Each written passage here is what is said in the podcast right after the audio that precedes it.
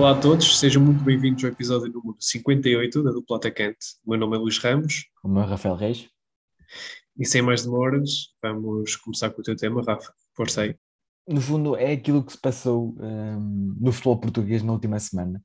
Obviamente, e falo da, das contratações de David Carmo uh, e da um bocado polémica até uh, do João Vitor, não é?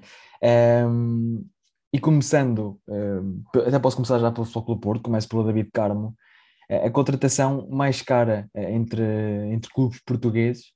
Um, e aquilo que eu vou dizer mais ou menos, para além de falar de números, é falar daquilo que, que, que o jogador pode acrescentar em termos de qualidade à, à, equipa, do, neste caso do Futebol Clube do Porto. E o David Carmo entra no Futebol Clube do Porto por um valor a, rondar os 20 milhões, mais umas cláusulas que até se têm tornado bastante polémicas. Um, mas em termos de qualidade, é um central que é claramente titular no Futebol Clube do Porto. Era uma posição que nós já aqui referimos várias vezes, era uma posição em que o Porto tinha que investir o mais rápido possível e um jogador que fosse para entrar diretamente no 11. Ainda há Pepe, eh, há Marcano, há um, eh, Fábio Cardoso, mas David Carma claramente, um, eh, tirando obviamente a qualidade de Pepe, é o melhor central um, do Futebol do Porto. E o que é que podem, os adeptos portistas, o que é que podem contar do David Carmo? Muita gente já ouviu, porque obviamente jogou num, num clube quase grande, não é? podemos dizer assim, do futebol, do futebol português, uh, mas é um, um, central que sinceramente não, encontras, não, não, se encontra em muito lado pelo, pelo valor, pelo valor, pelos valores envolvidos. Esteve para ir para o Liverpool, um, falou-se na altura a, a, rondar por os 30 milhões de euros ou 40 milhões de euros, mas teve a lesão, uh, curiosamente, contra o Flóculo do Porto, aquele, aquele lance que até ficou, bast ficou bastante polémico do Luís Dias.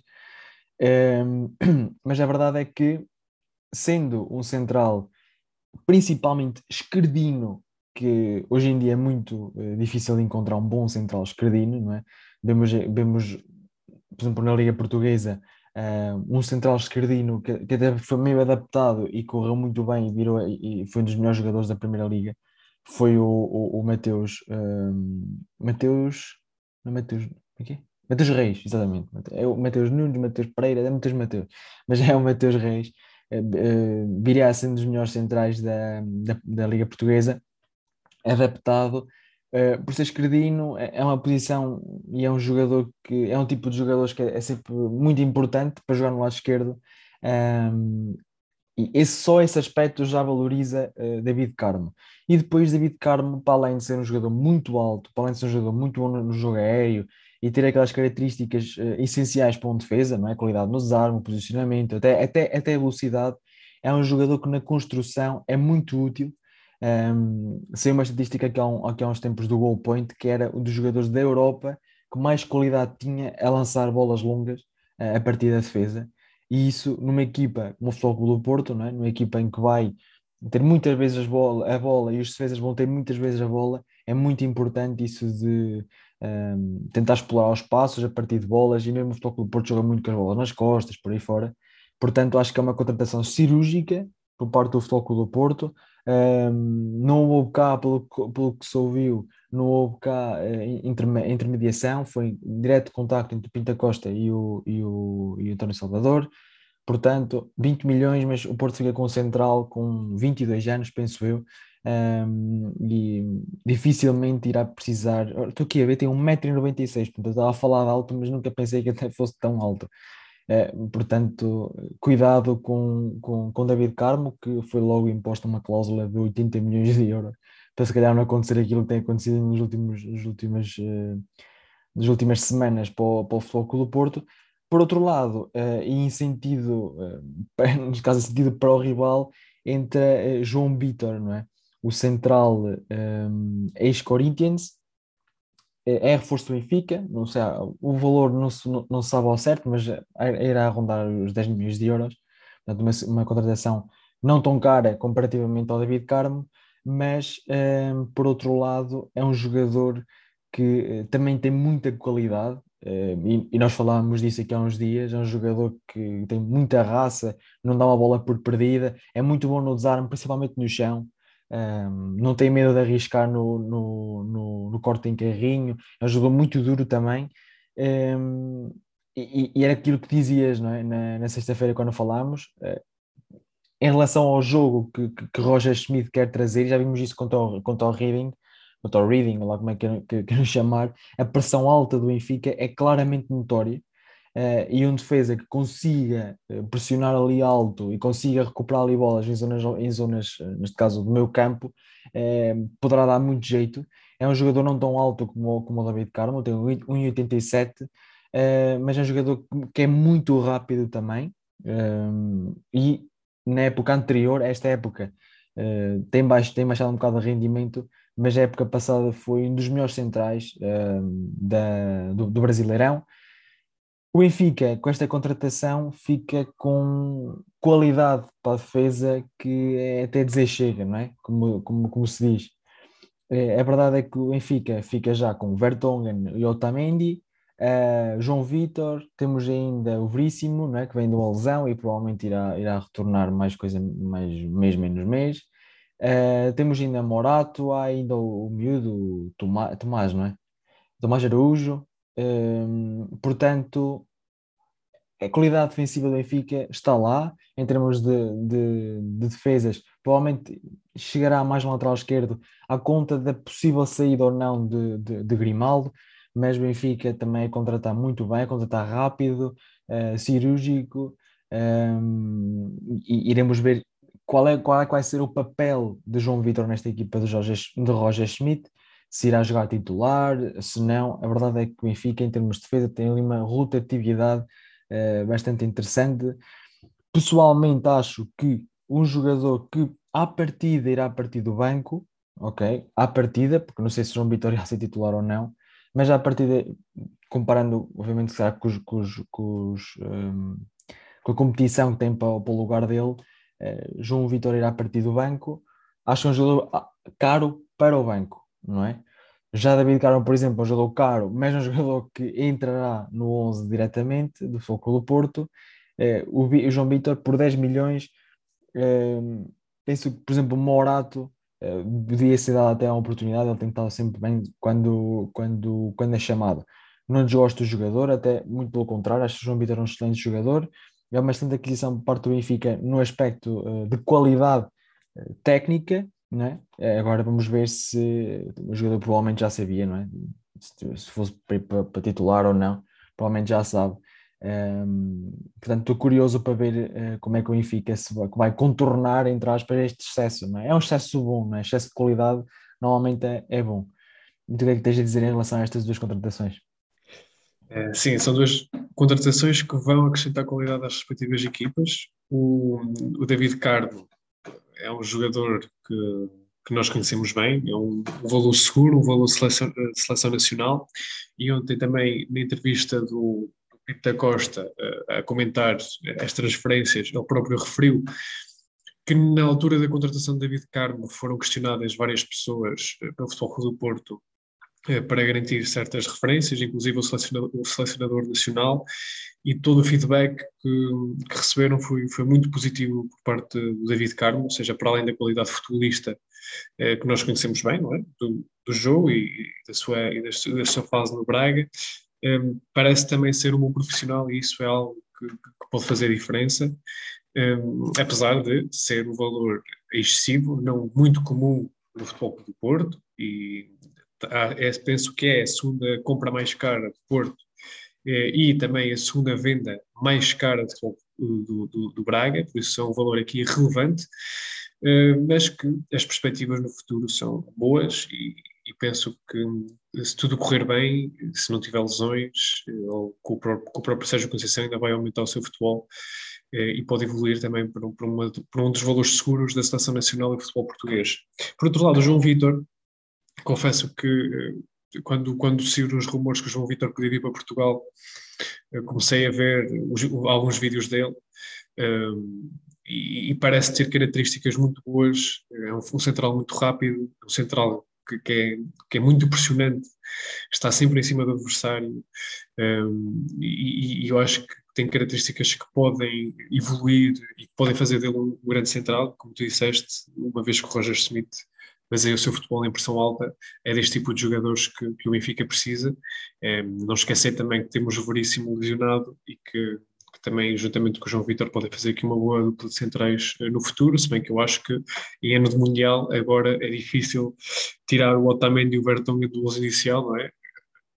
Porque acabam por ter, ter de jogar e vai ser aqui uma gestão difícil por parte do Roger Schmidt que eh, é verdade tem, tem um grande excesso de jogadores para essa posição de terreno e os miúdos também têm que ter espaço para evoluir, o Tomás Araújo o próprio António Silva e o Morato são bons centrais e esperam pela sua oportunidade, só que parece que o espaço encurtou muito e vai encurtar muito com o João Vitor, de facto eh, trata-se de, de, um excelente jogador que acho que acaba por ser uma questão de tempo até poder assumir eh, aquilo que é a titularidade do Benfica.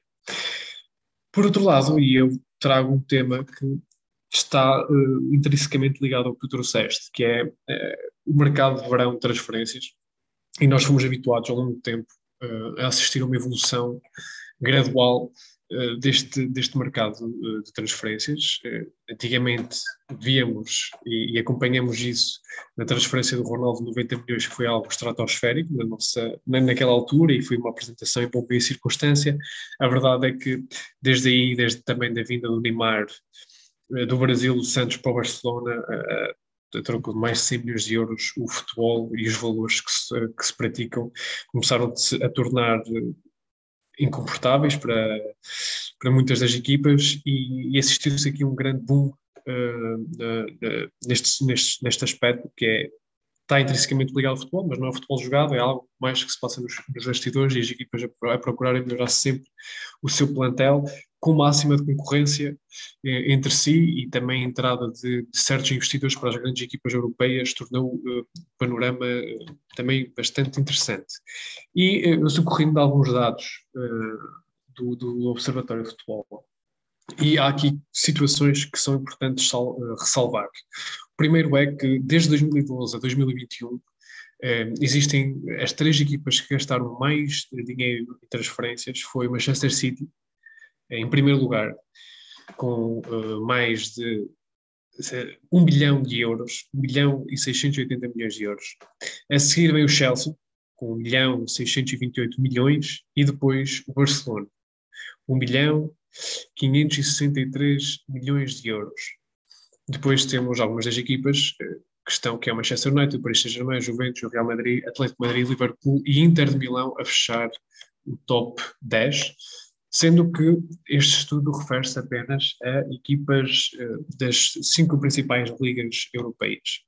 Outro dado que é importante referir é que mais de metade da percentagem uh, de transferências entre estas equipas das cinco ligas, das cinco maiores ligas europeias, mais de metade um, ehm, é realizada entre equipas que estão da mesma liga ou uh, entre equipas que estão das, das outras cinco grandes ligas. Sendo que apenas 19% eh, das transferências a envolver, estes, estas grandes equipas da, das cinco ligas europeias, 19% eh, apenas vão para eh, os outros países da UEFA, como por exemplo Portugal, Holanda e, e esses outros países. O outro dado que é importante referir é que, fora as cinco ligas europeias, ou seja, fora estes mais de 50% onde eles gastam dinheiro, a equipa fora das cinco ligas europeias, onde que é, que é beneficiária desse valor de transferências, ou seja, onde os, onde os grandes vão buscar jogadores, é de longe a Liga Portuguesa, com 2 bilhões, ou seja, 2 mil milhões de euros entre 2012 e 2021.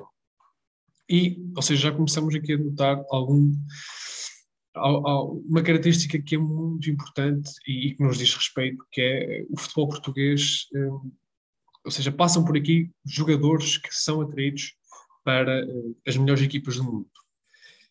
E interessa também perceber este fato e porque é que isto acontece. E, nesse sentido, hum, outra das, outro do, dos estudos que que é, feito com o Observatório de Futebol tem a ver com os jogadores, com a imigração de jogadores. E vemos aqui que uh, o fluxo de transferências mais comum em todo o mundo são de jogadores do Brasil para Portugal. Em, ou seja, o, o estudo que, que, que, remonta a dados de 1 de maio de 2022, por isso é um estudo muito recente, diz-nos que 231 jogadores neste momento, saíram do Brasil para Portugal.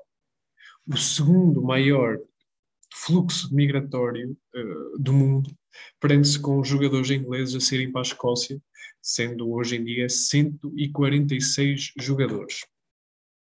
Ou seja, algo aqui interessante, e nós, tu agora ainda falaste do João Vitor, João Vitor vem aqui acrescentar uh, mais, mais, mais, estes dados e, e, vem corroborar com, com esta informação.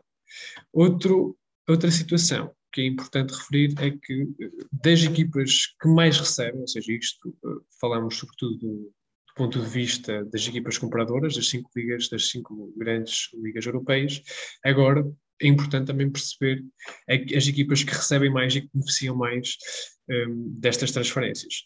E se nós falamos que o Chelsea era uma das grandes equipas, eh, que, ou seja, que mais gastava no mercado de transferências, é também o Chelsea a equipa que mais recebeu nestes últimos anos eh, em valor bruto daquilo que é as transferências. E recebeu um, eh, ou seja, mil milhões de euros. E logo a seguir vem o Benfica e a fechar o pódio o Atlético de Madrid. Só que há aqui um problema. Ou seja, se eu, se eu no dado anterior referi que o Chelsea é uma equipa, é a equipa que mais gasta uh, no panorama futebol mundial, uma das que mais gasta, uh, sendo também uma das que mais recebe, qual será aqui então o resultado, o balanço em termos líquidos entre uh, aquilo que se recebe e aquilo que, que se paga? E este quadro aqui, que também foi preparado pelo, pelo Observatório de Futebol, é muito interessante e acho que é um indicador que nós vamos ter que estar presentes e, e debater sobre ele, que é eh, quais são as equipas então que mais lucro fazem no mercado de transferências. E das 10 maiores equipas, das 10 maiores equipas, ou seja, das, das 10 equipas com mais lucro no futebol mundial, quatro são de futebol português, sendo que em primeiro lugar vem o Benfica, com 500 milhões de euros de lucro. A seguir vem o futebol do Clube do Porto, com 403 milhões.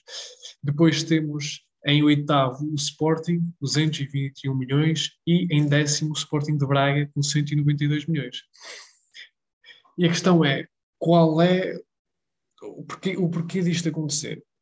Não é? E, eu acho que é um, existem diversos fatores, depois tu também, se quiseres, podes comentar aquilo, aquilo que tu, tu consideras que é, que é, mais relevante, mas um, um, desses, um desses fatores tem a ver com o que eu falei anteriormente, que é o fluxo migratório. Portugal, uh, por ter boas relações com o Brasil, é? é o nosso país irmão, digamos assim, um, fala a mesma língua, a cultura é muito igual, um, e, e, é uma porta muito fácil para estes jogadores uh, do Brasil, que é um dos países em termos de produção de jogadores, como nós sabemos, dos melhores do mundo, se não mesmo o melhor. Um, ehm, é uma porta fácil para eles virem procurar a sua carreira na Europa e nós vimos, vimos imensos casos disso, uh, de jogadores que, que, vêm para Portugal e que se destacam e que saem para fora. E, e aqui, lá está, temos, temos essa característica temos esses jogadores, temos esses jogadores brasileiros a virem para Portugal e muito, da razão pode estar aí. O outro lado tem a ver com, com as dificuldades que nós temos em segurar jogadores, não é? Porque nós não conseguimos pagar salários da mesma forma eh, que, que pagam outras equipas de topo mundial, de Liga Inglesa, de Liga Espanhola, não somos um país que consegue reter jogadores então, eh, muitos desses, eh, muitos desses jogadores têm que ser formados cá, ou seja, nós estamos numa lógica de país vendedor, não de país comprador. E eu acho que isso é um fator que se tem vindo a revelar nestes últimos anos, com as academias do Benfica, do Porto e do Sporting, dos três grandes, e agora do Braga também. Ou seja, as quatro equipas que estão aqui são as quatro equipas que mais jogadores se calhar têm dado à Seleção Nacional nos últimos anos e conseguem vender esse produto fabricado na, na sua formação para o mercado internacional. O próprio João Félix, que é a transferência mais. Um, ehm, a, transferência recorde ao português. Uh, temos agora o Porto o caso do Vitinha uh, e do Fábio Vieira, o Sporting do Palhinha, o Braga, apesar de ser um mercado interno, acabou também por vender agora o, o David Cardo. Um, eu acho que esse, esse fator, o facto de nós sermos um país um bocado marginalizado e não conseguirmos uh, ter capacidade para reter financeira, para reter estes jogadores, acaba por ter um, um, lado positivo que é este mesmo, que é a capacidade de nós uh, termos de nos reinventar, termos de apostar muito na formação e, e acabar por depois vender este produto nacional para, para os mercados, para, para, para o topo, não é? Da, da, das cinco grandes ligas europeias, como é o caso, como nós vimos também naquele lado que eu referi, fora das grandes cinco ligas europeias, não considerando essas, as maiores equipas vêm gastar o dinheiro em Portugal. Eu acho que isso é, é positivo, é, é um, é, apesar de termos esta parte negativa, não conseguimos reter os jogadores, eu acho que é um caminho que nós estamos a trilhar e que, que pode ser muito positivo para o futebol, para o futebol português. É aquilo, é aquilo que, se, que se vem falando não é? nos últimos, nos últimos, nos últimos tempos, sempre se falou. É, Portugal é, no fundo, é uma montra, não é? Uma montra para, para, para os restantes um, para as restantes ligas, para as principais ligas é? europeias, inglesa, espanhola, francesa, italiana, um, e a quantidade de jogadores que saem para essas ligas é, é, bastante, é bastante alta, não é? Mas, na minha opinião, prende-se realmente com aquilo que é o. E é um dado muito interessante, a quantidade de, de, de jogadores brasileiros que vêm para Portugal.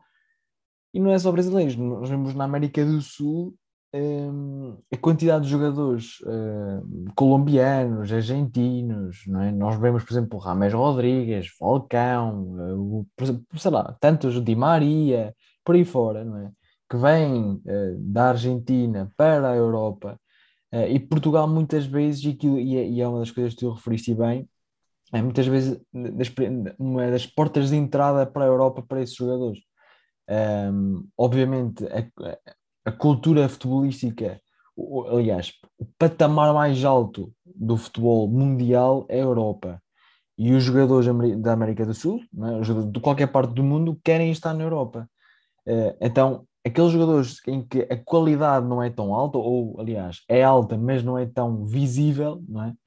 Eh, ou tão perceptível por, por, por essas ligas, um, Liga Inglesa, por exemplo, dando, dando como, aqui como referência a Liga Inglesa, utilizam, esses jogadores utilizam a porta de entrada, um, lá, agora até a Áustria também tem bastantes, a Dinamarca, Croácia, por aí fora, Portugal, uh, como a porta de entrada, a segunda divisão espanhola agora que tem, também tem, tem uh, trazido muitos jogadores desses países, uh, com a porta de entrada depois conseguirem almejar outros, outros tipo, outro tipo de, de sucesso, em Portugal, por exemplo, a quantidade de jogadores uh, estrangeiros que há na, nos SNS, nas Ligas 3, na, brasileiros, uh, jogadores brasileiros da, na, na, Liga 3, na segunda Liga. Há, há, equipas que têm mais jogadores brasileiros do que, do que portugueses na segunda Liga. E isso demonstra realmente aquilo que tu disseste, não é? Uh, o que não é de nada, de, de, longe, uma coisa má para o futebol português, porque os jogadores brasileiros sabem falar a nossa língua, como tu disseste, bem, a cultura é muito parecida, bem para aqui acrescentar qualidade, porque não há nenhum país no mundo em que os jogadores tenham tanta qualidade como, como os brasileiros. Isso é um facto. É? Eles são 200 milhões de, de, habitantes e 150 sabem jogar a bola. Uh, crescem a jogar a bola descalços nas ruas e, e, e, é mesmo isso. E depois, obviamente, que Portugal, não tendo a capacidade de uh, manter esses jogadores, conseguem, conseguem vender e muitas vezes até mal vendidos, não é? Uh, jogadores que nós vemos casos de jogadores que, que, são dos melhores do mundo e que passaram por Portugal no início da sua carreira, não é? E isso é, é também é bom para Portugal, por um lado, não é? Mas também para aumentar, para, para aumentar o nosso reconhecimento a nível mundial, íamos manter estes jogadores, mas é quase impossível, não é? Nós não temos a capacidade de oferecer 10, 15 milhões por ano a um jogador, um, enquanto, por exemplo, no caso do Darwin, era, era impossível o Benfica ter rejeitado uma proposta tão alta. Uh, e, é, e, é, mais por, uh, por aí. Não sei se tens alguma coisa a acrescentar, senão passamos para. É, vamos passar para o próximo segmento de jogadores e eu para corroborar aquilo que eu disse anteriormente e aqueles dados dos jogadores brasileiros, trago o teu três jogadores uh, que fizeram essa, essa travessia do Atlântico para vir jogar para o Campeonato Português.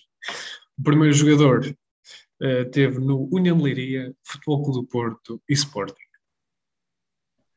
Olha, interessante, sendo do, do Leiria para o Porto, eu só me amava do Elton, nem pensei que fosse sacarem um Basco da Gama ou alguma coisa. União de Leiria, Porto e Sporting. Exatamente. Naquele ano, principalmente do, do, do Mourinho, vieram muitos. Exata, né? do, exatamente. do... É que, e ele, é? veio nesse, ele veio nesse período, desse ano, em, do Grande Leiria, em que o Porto foi buscar o Mourinho e trouxe mais alguns jogadores. Foi o, o, o Ponta Lança? Não me lembro o nome dele. Carlos Eduardo? Não era? Não, não, okay. não, não era o Carlos Eduardo. Mas era assim, era Ponta Lança. Ah, pá. Que também brilhou ao serviço do Sporting. Pois. Era conhecido o seu apelido em Portugal como o Ninja. O Ninja? O Ninja. Opa, eu estou tenho a noção que, por exemplo, estou a pensar em Bruno Moraes, Carlos Alberto. Opa, não, não, não, não me lembro do, do, nome ao certo, mas estou. Diz-me um nome que eu acho que não vou lá. É Derley. É o Derley. Ai, pá. Pois não, estava a confundir. Não ia lá com o Derley, mas obviamente conheço, não é? é... Pronto, é... O, próximo, o próximo jogador que eu trago teve no Palmeiras, depois veio para o Estoril e Sporting. Está, Palmeiras para o Estoril. Palmeiras Estoril. Não veio diretamente do Palmeiras para o Estoril. Ah, ok. Ok. Palmeiras. Outras equipas, outras equipas no Brasil. Palmeiras, Estoril e Sporting. Epá, assim não. É, é, é tanta a quantidade de jogadores. Pensa mais, pensa mais no Estoril para o Sporting. Não há assim muitos jogadores a fazerem este percurso. Pois, mas também não me lembro de muitos. Pode não haver muitos, mas não me lembro de nenhum. Percebe? Ele, ele teve no Estoril no tempo de Marco Silva. Este jogador.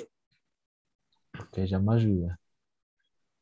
Teve no Marco Silva e, e marcou um golo na luz que mais tarde foi o responsável pelo, ou pelo título do Porto do gol Ah, é o Jefferson, o Jefferson, sim, sim. Exatamente, o lateral esquerdo, Jefferson, que depois do Sporting ainda teve uma passagem pelo, pelo Braga por empréstimo. Uhum. O último jogador que eu trago jogou no Cruzeiro, Benfica e Chelsea. É o Ramírez. Exatamente. Esse, esse é, esse é mais fácil.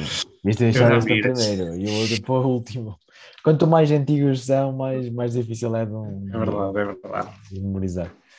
Uh, eu trago-te, não, não, quer dizer, trago-te aqui um, um outro que é brasileiro, mas não. Hoje, hoje é mais internacional. O primeiro jogador que trago é Atlético de Este é mais fácil. Uh, uh, Almeria, Atlético de Madrid e Arsenal. Ui. Ele não está no Arsenal neste momento, portanto é uma ajuda. Então passou do Atlético para o Arsenal, basicamente uhum. é isso. É o Partey? Uhum. Thomas Partey? Certíssimo, exatamente. Testa para início, que era mais simples. Uh, depois temos o jogador um, Arsenal, Manchester City e Sevilha. Arsenal, City, Até posso dar esta, ele sai diretamente do Arsenal para o Manchester City. E está hoje no Sevilha? Não, não, não, não. Neste momento não, não, está, está em final de carreira, já não joga, mas ele até ficou assim muito, foi muito falado porque ele hoje tem 35 anos uh, e a maneira como ele está fisicamente não é normal. Para o bom ou para o mal? Para o mal, para o mal, para o mal. Ah, ok. Então ele passou do Arsenal para o City. Exatamente. Sei lá, lembro-me de. E neste no West Ham, no Anderlecht, foi aí que ele acabou a carreira. Um, ele foi emprestado do City para o Sevilha e não foi para a Turquia, para o Antalya Sport, que teve ali um período castigado, um ano. Eu falo de Samir Nasri. Nasri, ok. O Nasri que hoje... Não ia lá. Hoje em dia, né, quando, quando chegou, um, houve um jogo qualquer assim de... Daqueles jogos de, sei lá, para caridade, apareceu pai com, sei lá, cento e tal quilos e, e não era normal, não é? Para um ex-jogador de futebol. Uh, por último, uh, trago-te um jogador que esteve no Fluminense, Watford e Everton. Uh, Richarlison. Olha, boa. Eu deixei esta para o último porque pensava que te ias uh, espetar, não é? No, no facto do, do Watford. Porque... Não, porque eu lembro-me que ele foi treinado pelo Marco Silva no Watford. Foi o Marco. Silva que eu quis contratar para o Everton na altura. Exatamente, muito bem. Mais uma vez, volto a fazer a ponte. Estes três jogadores jogaram com o número 58 que eu trago hoje, uh, que é nada mais, nada menos de Wellington Silva. Muitos de vocês podem não conhecer, uh, mas foi um, um, jogador que, por incrível que pareça, é um, é um jogador brasileiro que, em vez de ir para Portugal, passou por, diretamente para o Arsenal. Porque, por, se calhar, muito provavelmente, se tivesse passado do Brasil para Portugal, tinha tido mais acesso, com certeza. Chegou muito novo ao Arsenal, uh, com apenas 18 anos de idade, foi contratado ao Arsenal. Nesse ano, o Arsenal contratou uh, jogadores uh, como, sei lá, o retorno da Aaron Ramsey, de um empréstimo que, ao Cardiff. marcou também a, a, a retirada de Jens Lehmann, é? o mítico guarda-redes do Arsenal. A chegada do, do, do craque Marwan Chamak, não sei se se lembra, Uh, a chegada também de Sebastián Squillaci por, por uh, 6 milhões e meio do Sevilha e um jogador um, que ficou muito conhecido um, por uma gravata feita pelo Quaresma na final do Europeu 2016 falo de Laurent Koscielny foi um grande momento da carreira dele foi ter sido engravatado pelo Mustang. É, este, estes jogadores, e hoje em dia cada vez há mais, no, no, no Arsenal há muitos jogadores que, que, que, fazem este percurso do Brasil para o Arsenal, e é, foi um jogador que nunca jogou, não teve qualquer minuto pelo Arsenal, é, jogou sim em Espanha, é, pelo Almeria, pelo Ponferradina, pelo Alcoyano, fez dois jogos pelo Levante, mas foi realmente no Brasil onde ele se destacou, ao serviço do Fluminense numa primeira fase fez poucos jogos e acabou por ser campeão, mas acabou por ir para o Arsenal, ele que era visto como uma das maiores promessas do, do, do Brasileirão. Um, e agora, hoje em dia, está no Gamba Osaka, ele que raramente joga com 29 anos, o extremo direito uh, brasileiro fez apenas 8 jogos em 21, portanto, uh, nem na, na, no Japão uh, é titular. O jogador que eu trago, 58, uh, eh, era uma grande promessa e passou de grande promessa para grande desilusão. Usou 58 no futebol, no futebol do Porto B e no Estoril. Estou a falar de Romário Arou, médio centro, que acabou também de fazer parte da equipa de futebol do Porto que ganhou a Youth League e era considerado um dos melhores, se não mesmo o melhor da, da, da, da formação. Um, tinha grande futuro, foi pretendido por também grandes clubes na, quando, quando andava na, na formação, uh, mas uh, quando chegou ao patamar de equipa sénior acabou por não corresponder, foi pouco utilizado no Porto, teve um empréstimo ao que também não foi um, eh, muito bem aproveitado, digamos assim, uh, e este ano já foi dispensado, já não se seguiu com a equipa de toque do Porto para estágio, por isso espero mais um empréstimo. Uh, esperamos aqui, não é um Internacional Sub-21, esperamos aqui que o que Romário acaba por se encontrar não é? e, e acabar por, por corresponder a todas as expectativas que, que lhe puseram em cima. Ainda há tempo, não é? Ele ainda, ainda, ainda acaba por ser um jovem, tem 22 anos, é, por isso vamos esperar e acompanhar a sua carreira. É, um jogador jovem, obviamente nem todos os jogadores que, que são formados no Porto, no Benfica no Sporting, um, ehm, podem chegar ao nível dos três grandes, não é? Uh, foi um jogador que ainda é novo e, co e, com certeza, se não jogar no Futebol do Porto, irá jogar uh, ao mais alto nível noutro clube qualquer. Provavelmente, e, e é aquilo que disse, provavelmente o, o, empréstimo irá ser o caminho, o próximo caminho do, do Romário, mas uh, assim como outros jogadores, aguardo com, com algum, sei lá, com algum, alguma ansiedade para aquilo que, que pode trazer ao futebol, que é um jogador interessante, um jogador assim levezinho, não é? Um, uhum. que progredido bem com bola. É, é, é, assim também, como falamos de um bocado do João Vitor, é um jogador sempre muito pressionante e sempre muito rato. É, mas vamos ver, com certeza que, que irá fazer uma, uma boa carreira de futebol. Sem mais nada a acrescentar, um, muito obrigado por estarem aí desse lado e até à próxima. Até à próxima, boa semana.